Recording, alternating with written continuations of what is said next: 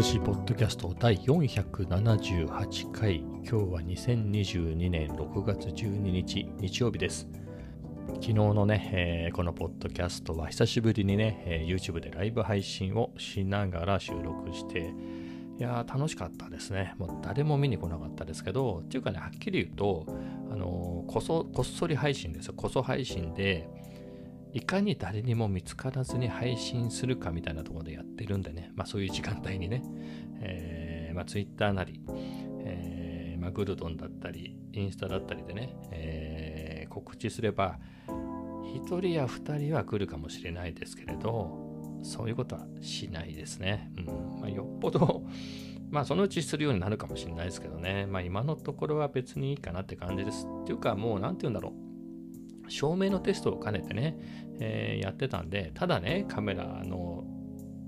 画面を、カメラのなんつうの液晶をね、こっちに向けて向けながら、照明どうなってんのかなみたいなのを試してるよりは、えー、だったらね、そのついでに、えー、ポッドキャストも撮り、えー、かつ、YouTube も配信しちゃえばね、一石二鳥かなみたいなので、えー、やりました。はい。まあそんなところですね。えっとね、まあこのライブ配信のね、アーカイブを見ていただければわかるんですけれど、あの僕の画面がね、えっと、前面に、えー、画面フルスクリーンで僕が映ってるわけじゃないんですよね。あの、なんて言うんだろう、背景みたいなのがあってね、壁が見てきたのがあって、その中に、えー、っと、そのカメラでね、撮ってる映像が入ってる形になってるんですね。っていうのも、前使っていた α7C が、その USB ストリーミングでフル HD で出せなかったんですよ。HD? だから1280の768とかそんな感じだったような気がするんですけど、えー、そんな解像度でしか出せなかったので、えー、フル HD で出せなかったので、それをアップスケールっていうか、アップスケールがただもやってね、拡大しちゃうとかなり荒くなるので、どうしようかなって考えて、あのそういったね、壁紙を作って、えー、等倍でね、えー、1280× いくつっていうのを中にはめるっていう形にしたんですが、今の α7-4 はもうフル HD でも出せるし、あのフレームレートは落ちるんですけれど、4K でもストリーミングできるんで、えー、なので、ちっちゃいのでやる必要もないんですけれど、なんだろうね、なんかそういう壁紙みたいなのがあった方が、なんか、ちょっと雰囲気出るかなみたいな感じで、えー、そのままにしてます。まあ僕の顔がそんなにアップで出てもなみたいなところもあるんですけれど、えー、まあそんなところもね、えー、思ってやっていますね。こういうのもね、まあ今のところね、こそ配信でね、まあたまに1人2人見てくれればいいかなっていうぐらいでいいんですけれど、まあそこ、それもね、そこそこやってたらね、えー、見てほしいなとか思ってくるのかもしれないですね。そうなったら、またそっち方面をね、いろいろ凝っても凝ってみてもいいかなと思うんですよね。まあ今はすでに照明とかね、マイクとかもあるしなので、まあそこで言うとね、あのー、2カメ、3カメ、3カメはいらないかもしれないけどね、2カメぐらいあって、えー、それを切り替えるね、スイッチャーとかも欲しくなったりしますよね。まあ一旦そういうところまで一通りやってみたいなっていう気持ちはあります。ですが、まあ、まだまだ先ですね。2代目のカメラって今高いですからね。この間、この α7-4 をね、6月が今か、だから5月に買ったのかな。えー、時も、えー、ね、前の α7C、下取り出しましたけど、18万だったかな。下取りで買い取ってもらったのが。いや、それ、売らなければ2台になったわけですよ。で、まあ、究極言うと、売らなくても買えましたけど、さすがになぁ1台で大体足りるところね、つまり出番が少ないってことですよ。もう1台持っていたとしても。で、たまにちょっと使いたいぐらいのために、18万のやつ置いとくかっていうとね、値段もどんどん下がっていくし、えー、ちょっとなっていうのがありましたね。またちょっとそういうところが貧乏症っていうかね、えー、でしたね。結構そういうのをポンポン買う人と何台かストックしといて、それをある程度のね、敷地を超えると売っていくみたいな人とか、まあ、一切売らないみたいな人とかね、まあ、いろいろタイプは分かれるんですけど、まあ、2台ぐらいはあってもね、いいかなと思いますけど、まあ、寝かせておくにも、もうちょっと役割がね、はっきりしたやつがいいですね。あのー、まあ、そこで言うと、まあ、ZV-10 がね、いいんですけどね、あのレンズキットが、8万ぐらいだったんですよね。まあ、あれも全然売ってないからもう、たらればの話、たらればじゃないな、まあ、しょうがないんですけど、この話しても。って言ってもね、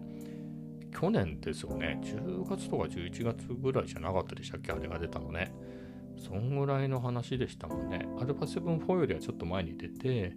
それで結構安いっていうんでね、みんな飛びついてたんですけどね、あれ復活してもあの値段で出せるのかな？結構高くなっちゃったけどね。いろんなものがね、値上がりしてる中で。だから、まあ、あの時買えた人はラッキーだったかもですね。ずっと持ってれば、今結構な値段で売れたんじゃないですか。もう半年以上経つけど、それで使ってても何せ物が売ってないからね、結構普通のアップカメラの買い取りでもいい値段で買ってもらえるんじゃないですかね。ましてやメルカリとかだったらね、何せ売ってないから、コンディションが良かったら新品とか、もっとプレミアムつけて売れたんじゃないですかね。僕はそういうのがめんどくさいんで、マップカメラとかね、そういうとこにしか売ったことがないんですけれど、個人のやり取りがめんどくさいんで、えー、まあね、そんなんでね、まあ、それ以外がね、だから ZV-E10 が安すぎるっていうかね、えー、あれより前で言うと α6400 とかになるけど、あっちの方が高いですからね。えー、なのでね、なんか手頃にね、4K が撮れて、えー、みたいな、えー、サブ機がね、APS-C のサブみたいなのがね、ないんですよね。うんまあ、ZV-10 がね、あのまま売り続けてたら、結構中古なんかで安く買えたんじゃないですかね。まあレンズキットがいいからね、そこでいくと、えー、まあ、新品の方がお手軽だったかもしれないですけどね、まあ、世の中ね、ただれば言ってもしょうがないんですけど、えー、円安もなく、えー、まあ、円高にならなくてもいいけどね、あの頃の円円のね、為替の相場のままで、えウクライナとかのね、え戦争もなくだったら、今頃キャッシュバックキャンペーンとかで5000円ぐらいキャッシュバックしてたかもしれないですよね。ねそういうのやってたかもしれないね。えー、かなと思って。まあ、そんなこと言ってもね、始まらないんで、まあ、今のところ1台で足りてるんでね、いいんですけど、まあ、そういう選択肢もね、増えたかなと思いますね。あの、ATEM ミニとか買ってね、ポチポチやってみたいなと。毎日やってたかもしれないですね。ライブ配信ね、嬉しくて、このスイッチね、カメラを切り替えたくてってたかもしれないですね。話すな、話すこともね、大してないのに。まあでも、あれだもんね、ポッドキャスト、今は、この、今日はあのライブ配信やってないんですよ。あの、ポッドキャストだけをあの撮ってるんですけれど、あの、もしね、ああの、ごめんなさい、戻るね。話、えっと、ライブ配信するときは、自分の YouTube のメインのチャンネルで、えー、そのまま、えー、と、ライブで公開して、公開が終わると非公開、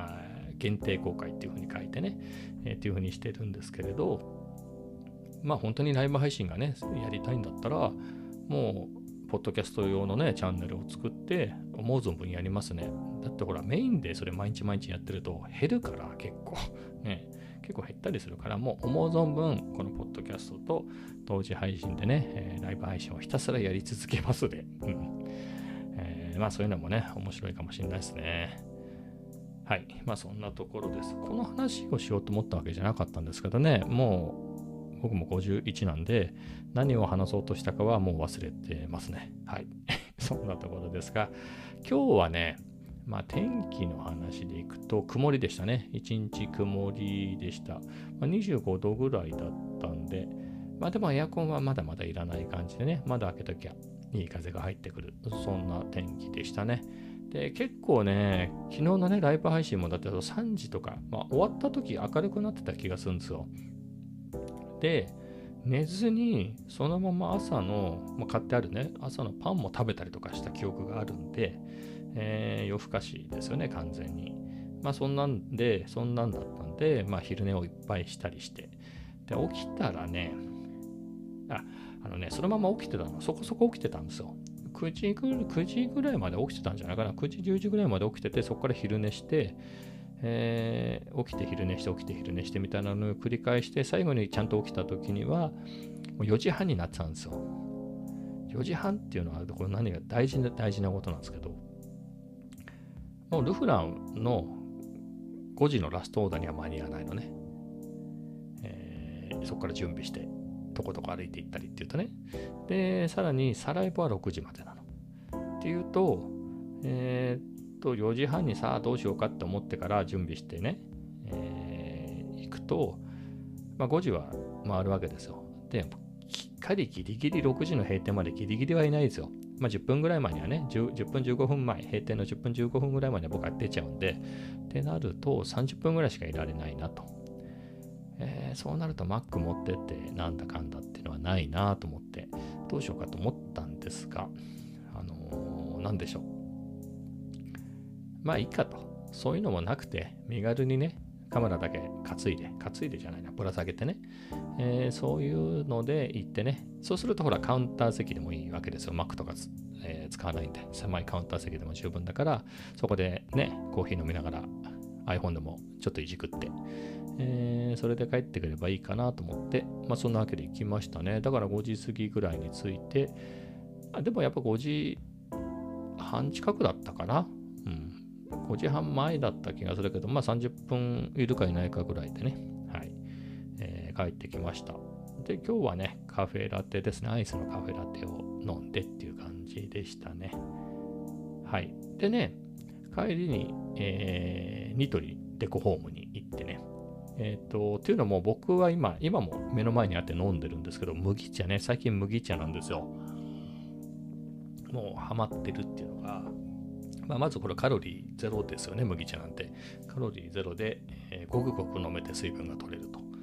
で、えー、まず買いに行かなくていいってのと、あんまりゴミ出ないですよね。前はペットボトルのね、炭酸水を Amazon で箱買いしててね、本当に2週間ぐらいで飲み切って、それでもうね、バンバン買ってましたからね。えー、だったので、もう毎日そのペットボトルがね、2、3本出るわけですよ。えーさらに、えー、段ボールもね、あの、たまるでしょ？あの箱がね、えー、みたいなのから解放されてね、もうそっちがメインですかね。炭酸水自体は好きで飲みたいなと思う時もあるんですけれど、まあその捨てたりとか買ったりっていう手間を考えると、麦茶でいいなと。でその麦茶はね、あの、ペットボトルの麦茶じゃないんで、あの、普通にパックのあって、ほら、水とかね、まあお湯でも、お湯でやるのが本当なんでしょうけど、水出してもできるね、えー、あれを買ってやってるんですけど、それを作る、なんだ入れ物なんかありますよね。えっ、ー、と、横にしてもこぼれませんみたいな、えー、やつ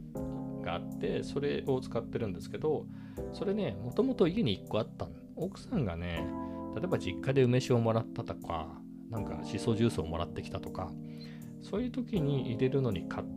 たみたいなんですよね。それがあって、それって常備してあるわけじゃなくて、そういうもらった時だけ使ってたんだね。で、そういえばそれあったねと、麦茶買ってきたからちょっと使っていい？って言ってずっと使ってたんですね。で、あの、麦茶ね、あ、麦茶いいなと思って、さっき言った通りなんですけれど、で1個だと足りないなと。だって麦茶が空になってからじゃないと、えーと、次の麦茶作れない。次の麦茶は多分2時間ぐらいかかるんですよね。水に入れて水出しすると。だから飲め、空になって飲みたいなと思った時に、空にね、空になっちゃうと、2、3時間待たなきゃいけないってなっちゃうから、ということで、もう一個ね、その入れ物を買って、えー、ダブルでね、そうすると片方なくなったらね、えー、もまだ1個残ってるから、で、空になったらね、また次の作ればいいしで、えー、無限に飲めるという体制にしてたんですけど、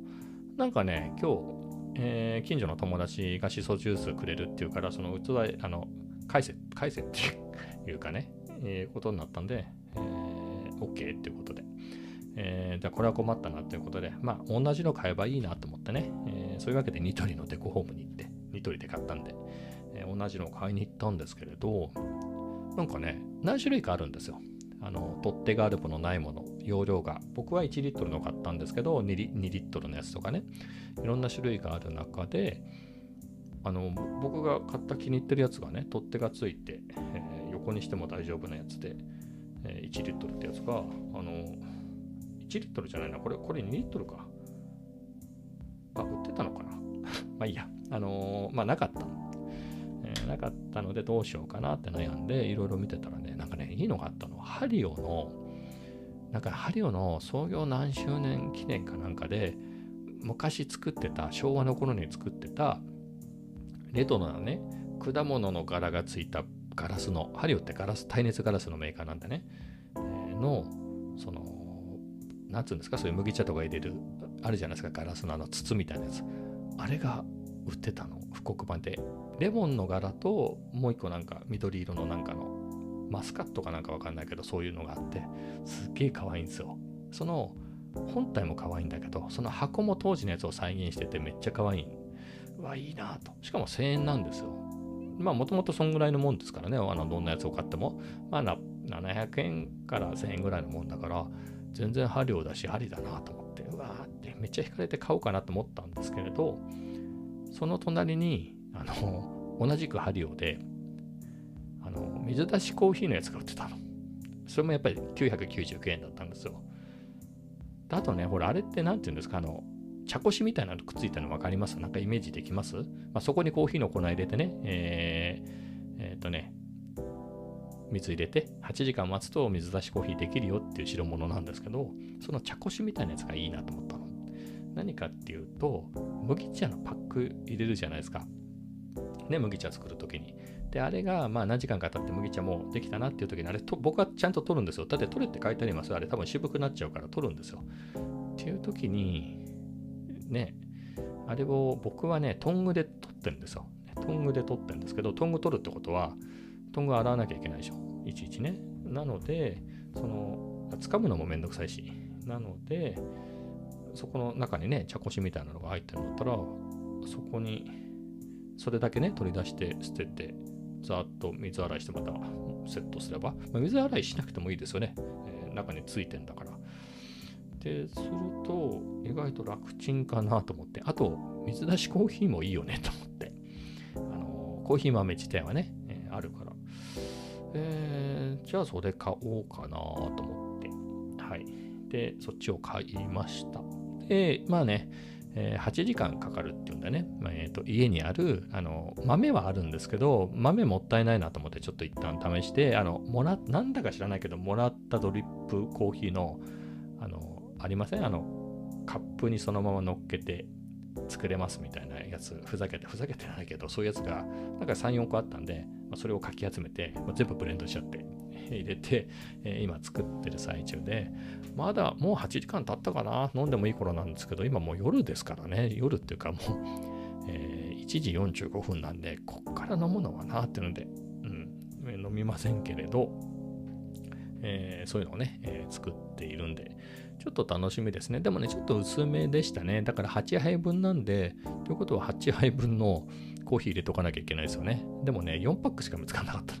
はい。なので、半分ぐらいのね、はい。あと途中で入れすぎちゃったってことに気づいて、えー、コーヒーを捨ててまた入れたりなんかしたから、えー、かなり薄いスーパーアメリカンみたいな感じになってると思うんですけど、まあそれはそれでいいかなっていう、はい。あの、うん、濃いめ、なんだろう、ホットで、なんだろう、カフェラテとかカフェオレだったら、まあ元のコーヒーが濃くてもいいんですけど、その僕あの砂糖とか砂糖とかガムシロとかって僕飲めないんですよあのどんなにそういう味がつけても飲めないんですよね。ダメなんで、えー、だったらもうブラックの方がいいぐらいなので、なので薄い感じでね、お茶代わりに飲むのにちょうどいいかもなとか思って、はい、えー、飲むのが楽しみです。まあ、そんなところでしょうか。えーと、他ではね、F1 ね、今日、アゼルバイジャンね、バクーって言うんでしたっけ？あの市街地サーキットね、アゼルバイジャン。アゼルバイジャンがどこなのか知らないけれど、えー、まあそこの市街地コースでね、F1 がありました。でね、そろそろだなと思ってね、今日は楽しみで早い時間だったんですよ。いつもほら、まさに今、こんぐらいの時間にやってたりしますからね。えー、なのに、今日は早い時間でちょっと楽しみだなと思って、その前にグランツーリスモね、えー、プレイしとこうと思って、えちょっと長めにグランツーリスモプレイしてね、はいえー 終わってね、よし、さて、そろそろかななんてね、えー、ネットをチェックしたらですね、びっくりした。もうね、配信が終わってたの。え、なにこれ ?15 分前に配信終了ってなってたんですよ。え、どういうこと？みたいな。みたいなね。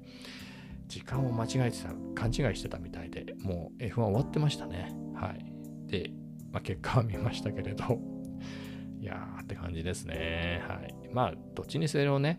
僕はその DAZN とか入ってるわけでもないですし、それ以外で見る方法ってもう、フジテレビの CS に入るしかないんですよね。で、そういうのも入ってないから、えー、ああとあれか、F1 のそのものに契約すると見れますね。えー、っていうのもやってないので、えー、見れあのテキスト中継とかね、あとは音声だけでね、えー、ライブ配信してる YouTuber の人がいるんで、まあ、そういうの聞いてたりしてね、それを上の空で聞いてね、なんか他のことやりながら、まあ、適当に見てるっていうのが好きなんですけれど、まあそういう程度なんでね、まあ、別に 見逃したっていうほどのでもなく、まあ結果はね、当然、結果はね、ちゃんと見れますからね、ほう、そうかって感じでしたね。はい。で、まあ予選から戻ると、えー、確かポールポジションがね、フェラーリのシャルルル・クレールで、えー、2番手がレッドブルのセルジオ・ペレス、チェコですね、セルジオ・ペレス。で、3位がマックス・フェルスタッペン、レッドブル。で、4位がフェラーリのカルロス・サインズ・ジュニアですね、ジュニオールが4位で、で、5位が多分ジョージ・ラッセル、メルセデスですよね。で、6位がアルファタウリのピエール・ガスリーで、7位がルイス・ハミルトン、メルセデスだったんじゃなかったかな。えー、みたいな順位で、ね、だったんですけど、まあ、終わってみれば、あの、マックス・フェルスタッペンと、えー、セルジオ・ペレスね、セルヒオ、セルヒオ・ペレスが、あの、ワンツーでね、レッドブルワンツーで、で、フェラーリの2台が、えー、マシントラブルで揃ってリタイアっていうね。えー、で、えー、まあ、いい具合にね、メルセデスが3位、4位で、まあ、3位がジョージで、4位がルイスっていうんでね、おで、で、そうか、その後で3位、4位がメルセデスで5位にね、えー、5位ですよね、ピエール・ガスリーが入って、えー、ね、いや、なかなかいい結果だったんじゃないですかね。別にフェラーリがあのリタイアして楽しいってことはないですけれど、あのやっぱりね、序盤の感じからすると、随分こんな風にガラッと変わっちゃうんだなと思いますね。だってほら、フェラーリがね、トラブルがなくてね、えー、本当の序盤って、その、レッドブルにトラブルがね、あって、多分1位とか2位とか走ってる時にね、あの止まっちゃったりとか、そういうので、あのマックス・ウェルスタッペンがね、結構そのシャル・ルクレールに差をつけられて、もう今季はもう絶望、絶望っていうか、まあ、チャンピオンは無理かもね、みたいな、えー、雰囲気もね、かなりのポイントを広げられちゃって出ててね、えー、それ、だってそれを言っちゃうと、まあ、コンストラクターズはフェラーリが1位で、2位がメルセデスだったんですよね。で、そう、ね、3位に落ち込んでて、これちょっとやばいかも、みたいな、えー、だったのが、もうね、あれよあれよという間にね、え追いついてきて、どっかのほら、スプリントレースがあった時ですよね。スプリントレースで優勝して、それでポイントもらって、えー、で、本戦のね、レースでも優勝して、ファーストストラップも取って、それでもえー、取れる限りのポイント、一番取れる形でいい状態でポイント取って、それでかなり追いついてみたいなんでね。えー、そっからですよね。まあ、DRS が開かなかったとか、そういうトラブルもありつつも、あの表彰台以上ではね、フィニッシュしてて、まあ、表彰台以上つか、まあ、3位以上ではね、フィニッシュしたりとかで、えー、ね、うまい具合にやってて、今度は逆にね、フェラーリが、マシントラブルってのではないとはちょっと違うけど、戦略ミスとかでね、えー前回のね、モナコなんかはもう優勝間違いなくぶっちぎりみたいな速さだったのに、というかあそこ抜けないサーキットだから負けようがなかったんですけどね、えー、どういうわけか負けたっていうね、しかも4位まで、えー、落ちてっていうんでね、え、な感じだったのかね、えつまずいて、で、もう今回は2台揃ってリタイアですもんね。なのでもうコンストラクターズなんかも相当差ついてますよね。相当差ついてレッドブルがもうぶっちぎりの1位で、まあ、2位はまだフェラーリですけど、つうか逆に30ポイント差ぐらいで、ちょっとちゃんと数字見てないんであれですけど、かなり近い数字でメルセデスがいつの間にか追いついてきてましたよね。速くない、速くないって言われながらも。えー、なくあいでね、まあ、ドライバーズはもうマックス・フェルスタッペンが、え、1位で、もうちょっと逆転難しいかなぐらいのところまでね、まあ先は長いとはいえね、ちょっとどうなんだっていうぐらいのね、えー、差をつけてきて、えー、しかもルクレールがね、ペレスにもね、逆転されて、3位にね、交代してますからね。うーんって感じですね。まあ、何があるかわかんないですね。本当に。ちょっとレッドブル危ういなと思ったんだけど、さすがに、えー、結構戻してきてますね。メルセデスはまあ棚ぼたですかね。もうとても勝負っていうか、フェラーリね、トラブルがなかったら、とてもそこの上を狙えるような感じではなかったけど、まあでもトラブルってのはね、その後ろにちゃんとね、その後ろの順位にいたんでね、3位、4位取れてっていうので、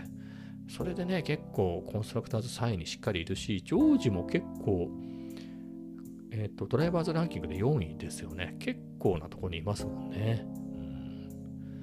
えー、ね、まだまだ、序盤で中盤ぐらいまで来ました。ね。えー、中、うん、まあ中盤、うん、まあ長いからね。まあでも序盤とは言わないですよね。もうここまで来たらね。えー、まあ面白くなってきたなと、はい、思います。まあそんなところですかね。F1 見てないんで、はい。そんなところで。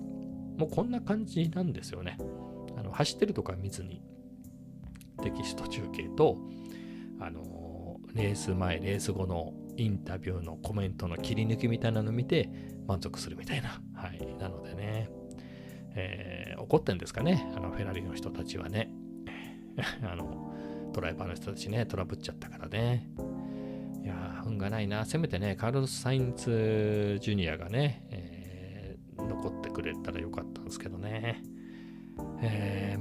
ドブルが、またあの、2010年から2013年までね、4年連続でチャンピオンね、取りましたけれど、そんな感じに近づいてきましたね。まあ、去年はね、ドライバーズしかチャンピオン取ってないですけれど、今年ね、ダブルタイトル、本当久々に取れるかもしれないですね。2013年以来ですもんね。えー、10年ぶりぐらいになるんですね。10年前何してたろうっていうと、しみじみって感じですけど。はい。まあそんなところですね。他なんかあるかなまあ明日ね、もう月曜日なんで、まあ、特にないですけれど。